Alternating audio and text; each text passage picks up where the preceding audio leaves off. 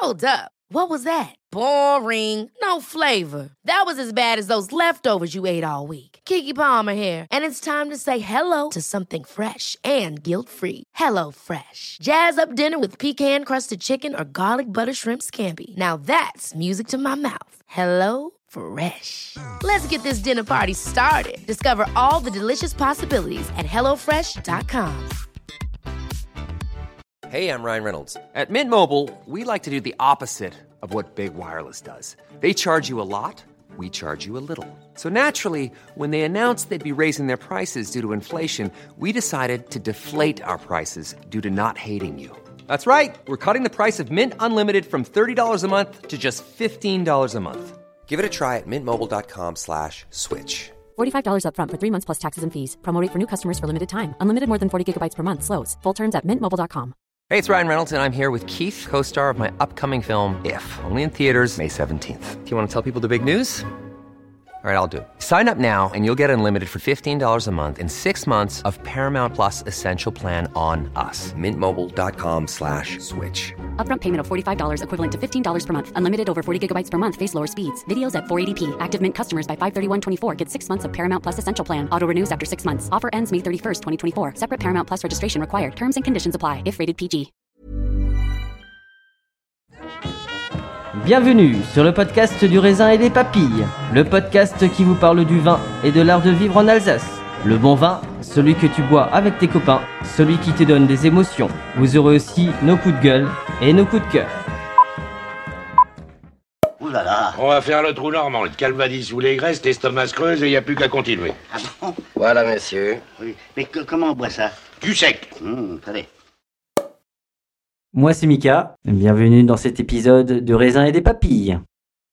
Oui, donc euh, actuellement je travaille avec ma femme Mathilde, donc on fait tous les deux euh, l'ensemble des travaux, à la vigne, euh, les vins, etc. On travaille sur 8 hectares des vignes, euh, donc un domaine à taille humaine. C'est important pour nous d'être nous-mêmes présents à la vigne, à la cave, pour voilà, pour être au contact des éléments de la nature, de nos terroirs, de nos vignes, et, pour pouvoir toujours continuer à observer, à, adapter nos pratiques. On travaille en culture bio depuis 2008, et une grande partie de notre de notre surface est située sur le Grand Cru Frankenstein, donc on cultive 2 hectares sur le Grand Cru Frankenstein, plus d'autres terroirs, et euh, c'est ce qui nous passionne de, travailler euh, vraiment les expressions euh, des lieux, de chaque terroir, les identités distinctes, les, originalités, les personnalités de chaque parcelle. Pour avoir l'appellation, en fait, on n'en trouve que sur l'aire d'appellation communale qui se situe autour de Heiligenstein.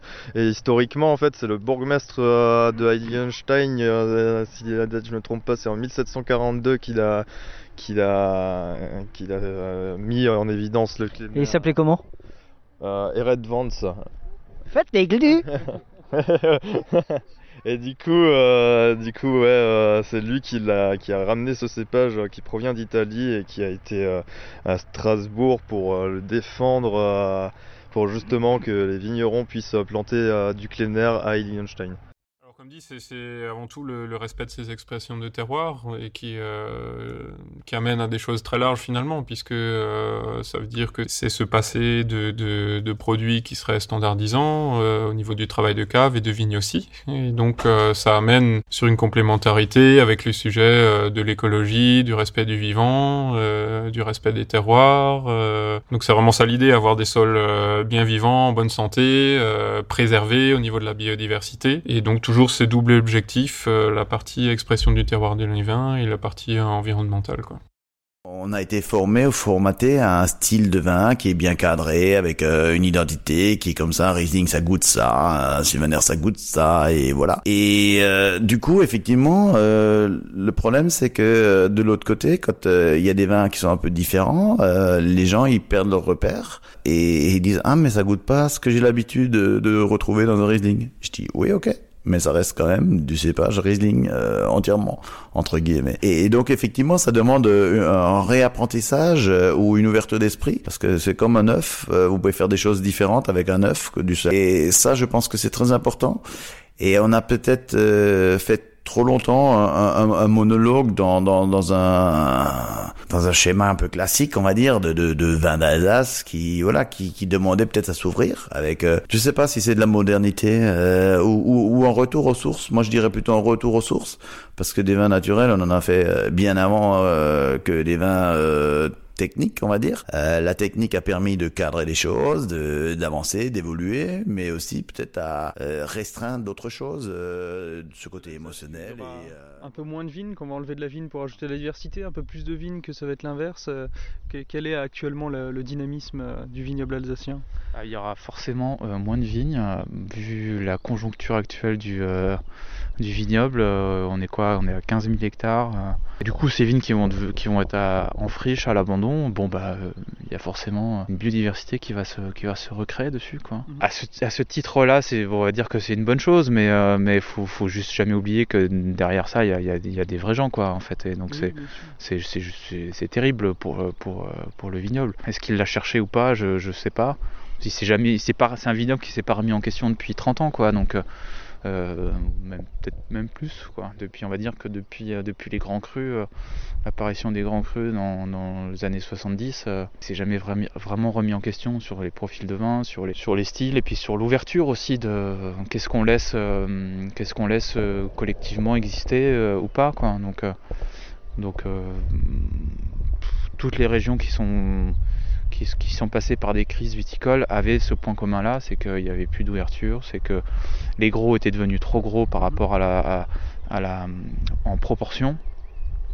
Il faut, faut, juste se dire une chose, moi il y, a des, il y a des chiffres qui sont, qui sont très parlants, les 10 plus gros metteurs en marché alsaciens font 60% du volume. Y a, y a plus, y a plus, on ne peut plus parler de diversité à, à, collective, hein, diversité collective. Après quand on va la chercher, elle existe. Mais collectivement, sur, euh, sur, sur l'idée qu'on se fait d'une région, quand les 10 plus gros font 60%, il n'y a, y a, y a, plus de diversité. Ça n'existe plus. C'est ce, c'était ce qui s'était passé un peu dans le Languedoc-Roussillon euh, il y a, a 20-30 ans. Quoi. Mmh. Et, euh, et c'est ce qui est intéressant de voir comment ils s'en sortent. Ils s'en sont sortis par le haut, en fait, en, en, en revalorisant leur, leur, leur nom d'appellation, les Faugères, les Corbières, euh, les Bagnouls, les Minervois. Mmh. C'est des choses qui parlent à tout le monde aujourd'hui, ce qui n'était pas le cas il y a 20 ou 30 ans. Ça passe par là. Et puis ben, globalement, ils y arrivent. Hein. Évidemment, il y a toujours euh, des grosses productions, mais en même temps, elles ne sont pas sur ces appellations. Elles sont sur des vins de pays ou des vins de France. Et, et, des, et, on, et on, fait de la production de, de, de cépages, du variétal. Pourquoi pas Tu as une idée du cépage ou pas du tout? Euh, Je préfère avoir une idée du terroir sur lequel il est et de l'expression qu'il peut en avoir. À côté, euh, le cépage, euh, c'est un vecteur d'expression, comme je te l'expliquais. Donc, euh, je me laisse porter par le sentiment que j'en ai, et puis le, le reste suivra. J'adore Théo. un grand rouge avec des raisins un peu moyens.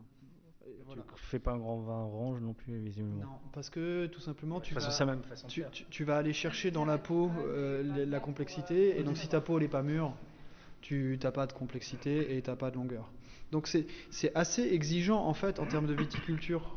Parce que c'est d'ailleurs assez étrange parce qu'on aurait tendance à penser ouais orange c'est funky, c'est marrant. Alors que, alors que à l'opposé c'est plutôt exigeant sur ta marché, ta, ta, tes raisins quoi. Mm -hmm. Et, euh, et d'ailleurs il y a beaucoup d'Alsaciens qui pour moi le, mécomprennent une partie du vin orange parce que non mais même bah, non il y, y, y, a beaucoup font, des ah fois oui, d'accord tu parles de okay. pon, pon, ponctu, pon, oui, oui, oui. ponctuellement oui. Il y a des gens qui bah non, vont mais... spontanément essayer de vinifier des oranges comme ils auraient fait des blancs. Ça veut dire, dans leur esprit, il faut aller garder un peu de fraîcheur pour que les vins soient, soient plus goulayants, soient sympas, soient accessibles. Alors qu'en fait, pour moi, les vins oranges, c'est l'inverse de ça. Il faut de la vraie maturité pour que la peau soit mûre. Et par nature, comme ça fermente les derniers grammes de sucre que ça va finir vraiment sec et que tu as des tanins qui rafraîchissent, mmh. c'est de toute façon un vin qui, qui, te rafraîchit la bouche, même si tu as potentiellement plus d'alcool et plus de puissance. Et donc pour moi, au contraire, les vins oranges, c'est vraiment un espace où tu peux aller à la fois chercher de, chercher de, la, chercher de la matière, de la complexité et, et, et, et de l'équilibre, même à travers une certaine forme de puissance. Et on a le choix de faire bon. Et ça, aujourd'hui, c'est un choix, et c'est un choix que toute notre génération, celle d'avant et celle de juste après, on, bah, on est tous dedans, quoi, et on est heureux de porter ces valeurs-là. Sinon, on arrête de faire ce qu'on fait, et puis.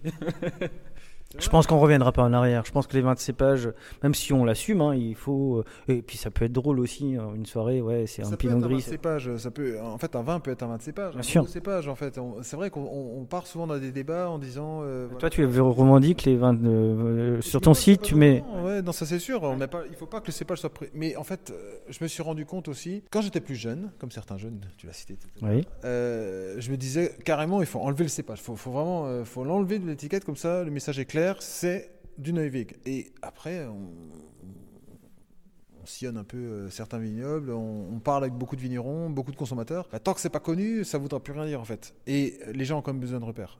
Je disais avant, on peut déguster, on peut manger des choses à l'aveugle, mais euh, même à la fin du repas, même moi, je l'avoue, euh, si j'ai tout fait à l'aveugle, à la fin du repas, j'aime bien quand même savoir si c'était du bœuf. Bien sûr. quoi. Il y a un moment donné, on a besoin d'être curieux dans la vie, et ça, cette curiosité, elle doit être. euh. C'est une force ou c'est une faiblesse? Parce qu'on on dit toujours que c'est euh, quand tu vas chez un Alsacien, il a sept cépages, mais il a sur plusieurs euh, terroirs différents. Des fois, il a quelques millésimes en plus, donc tu arrives souvent à 15, 20 euh, choses à goûter différentes, et que c'est souvent une faiblesse quand tu es sur un salon, quand tu fais découvrir à, à des clients. Est-ce que pour toi c'est le cas? Est-ce que tu penses que ça peut être une faiblesse? Pour moi, c'est pas une faiblesse. Pour moi, c'est une chance. Euh, la faiblesse, euh, elle serait de d'avoir 5 clones de 5 cépages euh, basiques euh, et de, de les travailler, euh, de les travailler euh, au goutte à goutte euh, sur un sol euh, mort. Je pense qu'elle serait plutôt là la faiblesse de faire euh, tous les ans 5, 20 identiques. Je trouve ça plutôt malheureux. Alors que nous, euh, on est plutôt voilà, les vins changent tous les ans, les vins sont différents, les vins sont sont, le reflet du millésime, le reflet du travail du vigneron, le reflet de le travail il est euh, il est différent tous les ans parce que le millésime, le millésime est différent mais aussi le, le vigneron. Il y a des, des années où euh, on a d'autres idées, on a d'autres manières de penser et donc le- les vins évoluent. Les clients, de- les clients à nous, donc euh, comment ils ont réagi? Ben, On va dire euh, on a 80%, 90% qui n'acceptent pas forcément euh, cette euh, voie-là. Du coup, ces 90%, euh, ben, on, les, on a trouvé d'autres clients, du coup. Une clientèle un peu plus jeune, plus, plus ouverte d'esprit aussi, forcément. Euh, sinon, après les 10% restants de clients euh, particuliers surtout, parce que c'était beaucoup des clients particuliers qu'on avait euh, au domaine à l'époque de mon père, ben, ces 10% là ont apprécié quand même notre travail, quoi, notre façon de faire aussi, d'avoir tourné en fait une, euh, une page, euh, une grosse page, on va dire. Les gens qu'on va voir, ils ont la, la passion qui transpire de partout. euh, ouais, peu importe l'âge. Et voilà, justement. C'est vrai que Comme disait Kylian Mbappé, pour une fois c'est moi qui vais le citer. Je connais pas, je connais pas bien. euh, eh, le talent n'attend pas le nombre des années, bordel. c'est ce qu'il avait dit. En termes de notoriété, de réputation et de qualité, est-ce qu'il vaut mieux avoir un hectare euh, sur le Klevner d'Alligenstein ou en grand cru? Je dirais un hectare sur le Klevner de Heiligenstein. Ringard, c'est souvent lié à un effet de mode. Mais la mode, elle est changeante. Donc je dirais pas forcément ringard, je dirais plutôt dans l'uniformité du vignoble. Alors, on goûte de tout. Il y a de tout. Il y a des choses qui sont très bonnes, il y a des choses qui sont moins bonnes. Mais je dirais pas qu'il y a vraiment de très mauvais vins. Ça, ça, aujourd'hui, avec les technologies qu'on a, les, les- euh, ce- enfin voilà, les, les œnologues qui interviennent dans certaines caves, machin et tout, on arrive à, à- à- à toujours avoir du, du vin qui est correct, quoi. Je dirais aujourd'hui, le très mauvais vin, euh, ça, ça existe très peu. Euh, on a une culture du cépage qui est omniprésente. Mais par contre, on n'a pas d'uniformité dans les cépages. Donc du coup, on va goûter un Riesling. Alors on peut avoir un Riesling à 20 grammes, un Riesling à 5, un Riesling à 10 grammes, un Riesling à 12 grammes. Alors euh, oui, le sucre, euh, on va pas, c'est une donnée scientifique hein, finalement. Mais euh, en, en- bouche, on n'a pas. En fait, je pense qu'on manque un peu, on manque du- d'uniformité dans le vignoble. Euh, on manque vraiment quelque chose qui soit uniforme. Mais pas l'uniformité dans le goût, l'uniformité dans la, dans le, comment appeler ça? Dans, la perception du sucre, en fait, si, on veut. euh, euh, souvent, on a, bah oui, des Riesling à 20 grammes, on le sent tout de suite, quoi. Après, je simplifie avec un Riesling, hein, mais Riesling à 20 grammes, voilà, on le sent, c'est sucré, c'est pas, c'est pas très sexy, quoi. Alors qu'un Riesling sec tendu, euh, c'est quand même beaucoup plus sexy. Après, le, le vin ne doit pas s'arrêter à la définition de la sucrosité. Mais euh, c'est vrai qu'on a, une- on a une culture du cépage de toute façon qui est omniprésente. et ensuite la culture des, des terroirs. Et cette culture-là euh, commence, je pense, à prendre un peu plus d'ampleur que ce qu'il y avait peut-être il y a 10 ans. Alors on a toujours eu des, il y a toujours, il y a toujours des précurseurs de toute façon, toujours des gens qui ont, qui ont eu, euh, qui ont 20 ans d'avance, mais il faut l'accepter, c'est comme ça. Et je trouve que et s'en inspirer justement de, de ces visions-là, on fera pas les mêmes choses, mais par contre la vision, le, le pourquoi du comment est vachement intéressant à, à comprendre. Et donc euh, c'est vrai que quand on déguste des vignerons qui nous parlent euh, de leur terroir, qui nous parlent de leur petite parcelle euh, nichée euh, entre euh, deux collines, euh, qui donne un vin euh, qui est complètement différent euh, d'un simple envie de autre chose. T'as pas un autre lieu dit, t'as pas un, un de, de ça, d'en savoir plus. Et ça me donne envie limite de visiter la parcelle, quoi. Parce que c'est un lieu, je pense, qui doit inspirer, euh, inspirer la personne. C'est moi quand je fais un lieu dit, c'est que je suis bien quelque part, quoi. C'est un lieu qui est différent, qui a une énergie qui est différente. Si on n'a pas il y a des, je pense qu'il y a des, il y a, il y a des sols qui ne donnent pas forcément énormément d'énergie. Je pense que on a, moi j'ai des terroirs hein, dans, dans les plaines très clairement, hein, qui donnent des super vins de fruits. Voilà. C'est des super vins plaisir. Honnêtement, ça fait plaisir de les boire. Mais on n'a pas cette complexité en bouche, on n'a pas le terroir, on peut pas, je peux pas vous dire si c'est bon, c'est du limon, euh, oui, voilà. Mais je peux vous inventer tout ce que vous voulez. Mais non, c'est un super vin de fruits, un super vin de fruits. Voilà, ça s'arrête sur un vin qui est qui est simple. Mais de l'autre côté, il faut pouvoir aussi se dire qu'on a des lieux qui nous inspirent, qui nous donnent une énergie. Le vigneron s'y sent bien. Euh, et bah, il faut essayer de d'en faire quelque chose. Il faut il faut y voir le potentiel de celui-ci. Il faut pas se dire tiens on va le noyer dans la masse. Non, justement, c'est des vins de lieu qui nous permettent après de d'exprimer le lieu. Et puis le, plus beau, c'est quand on va avant les vendanges, quand on va goûter les raisins de ces vins de lieu, et puis quand on goûte les raisins des autres des, des autres euh, des autres parcelles, on se dit euh, Putain, quand même une différence quoi. Quand même un truc qui est différent. Si on les mélange, c'est dommage. Donc euh, donc c'est vrai qu'en en Alsace, on a quand même une forme euh, c'est pas moi je trouve que c'est pas si homogène que ça quoi. On trouve de tout. Comment tu es perçu par ton père? Qu'est-ce qu'il te dit? Alors moi j'ai la chan- chance que euh, n'y a pas eu de vrai, de conflit de génération. Euh, mon père était déjà à l'époque précurseur au niveau de la notion de, bio. Euh, euh, au niveau des vinifications, il était déjà quasiment nature. Il faisait euh, très peu d'intrants œnologiques. Il mettait juste un peu de soufre avant la mise en bouteille et il filtrait. C'est tout ce qu'il faisait. Et au moment où j'ai commencé à changer un petit peu la façon de vinifier le goût des vins, euh, la première approche était un petit peu curieuse parce que il se posait la question de ah tiens euh, t'as envie de, de travailler comme ça c'est particulier et il a tout de suite adhéré et euh, là maintenant euh, il bon, depuis quelque temps quand même mais il peut pas boire autre chose. Et c'est quoi la première chose qu'il a dit? La première chose qu'il a dit il m'a dit euh, attention c'est risqué ce que tu fais il avait aussi peur parce qu'au niveau des produits œnologiques, il n'y a pas de béquille, il n'y a pas de, de solution pour réparer certains vins. Et lui, il trouvait ça très risqué parce qu'il faut savoir que c'est l'enjeu d'une récolte complète qui est, donc c'est-à-dire si le vin il va dans le mauvais sens, plutôt vers le vinaigre par exemple, euh, c'est la ferme qui peut être mis- mise en péril. Donc il avait un peu peur et tout s'est bien passé. Et aujourd'hui, tu perçois son regard. euh, Il, il en dit quoi aujourd'hui? Donc là, il est satisfait, il voit que ça tourne bien, il voit que les vins sont bons et que les vins plaisent. Donc euh, pour lui, euh, il n'y a aucun problème. Et il te le dit? Euh, il le boit. Donc c'est la meilleure réponse en fait, c'est ça? Ouais, non, il, il le dit. non, et je pense qu'il en est fier. Hein, c'est comme toujours dans dans le dans le milieu paysan, on dit quand ça va pas, on dit pas forcément quand ça va, mais là, j'ai quand même l'impression qu'il est assez fier de ce qui se passe. C'est quoi la meilleure des choses qu'il t'a appris vraiment? Alors lui, il m'a appris euh, pas mal de choses, euh, notamment au niveau de, de la vigne. Euh, on va parler de la sagesse des, des, anciens.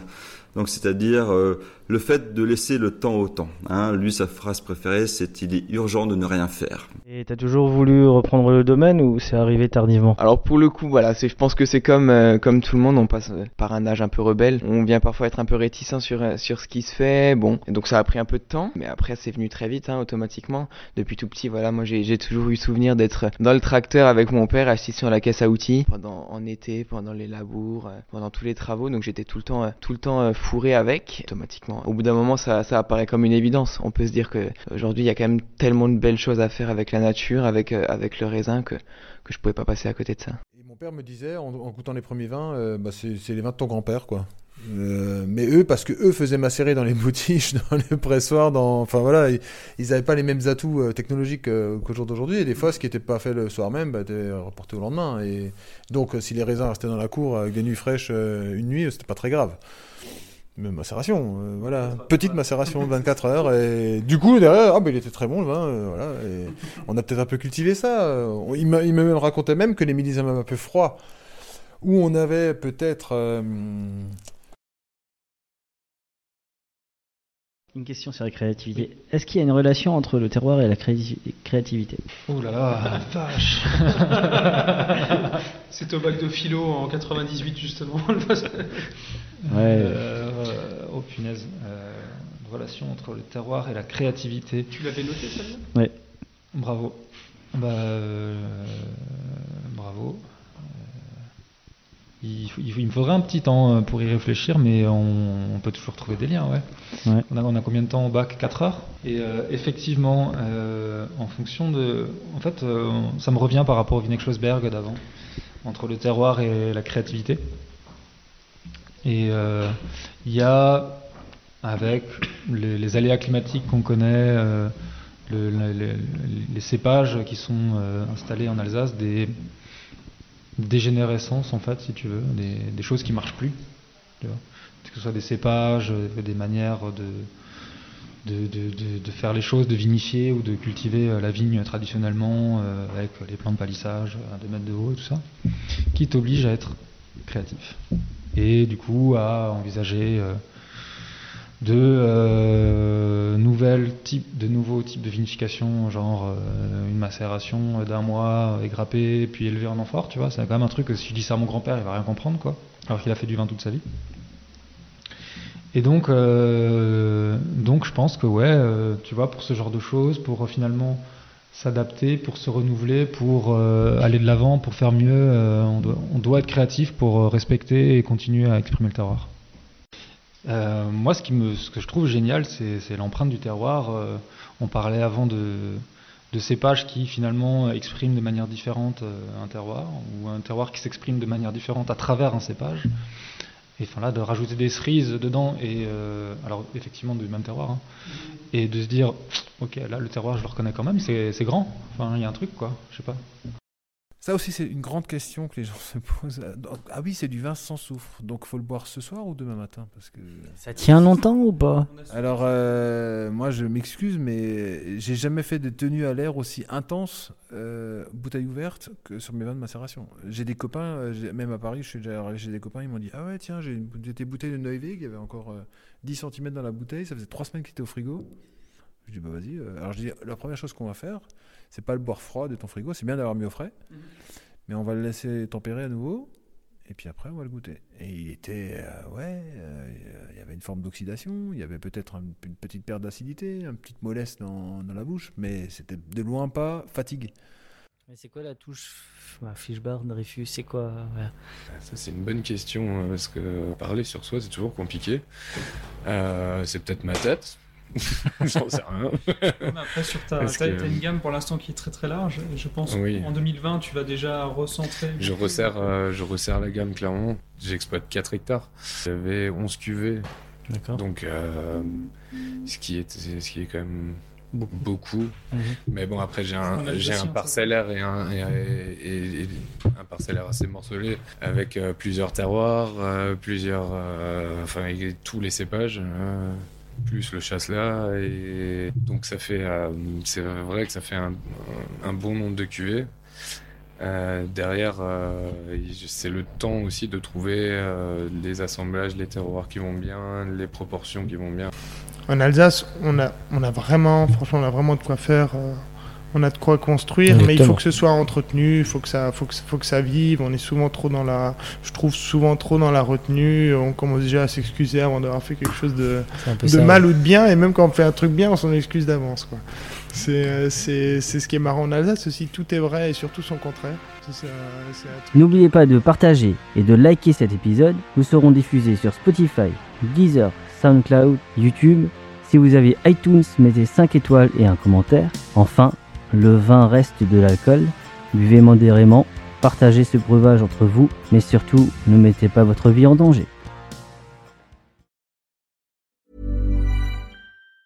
Even on a budget, quality is non-negotiable. That's why Quince is the place to score high-end essentials at 50 to 80% less than similar brands. Get your hands on buttery soft cashmere sweaters from just 60 bucks, Italian leather jackets, and so much more. And the best part about Quince, they exclusively partner with factories committed to safe, ethical, and responsible manufacturing. Elevate your style without the elevated price tag with Quince. Go to quince.com slash upgrade for free shipping and 365-day returns.